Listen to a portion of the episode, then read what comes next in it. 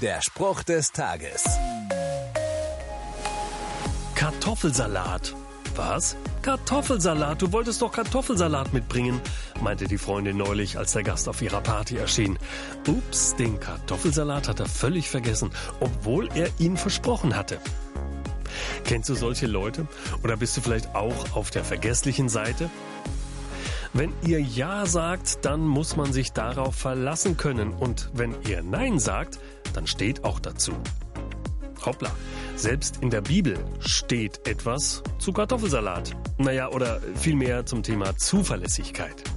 Wenn ich das nächste Mal etwas zusage, sollte ich mich auch daran halten.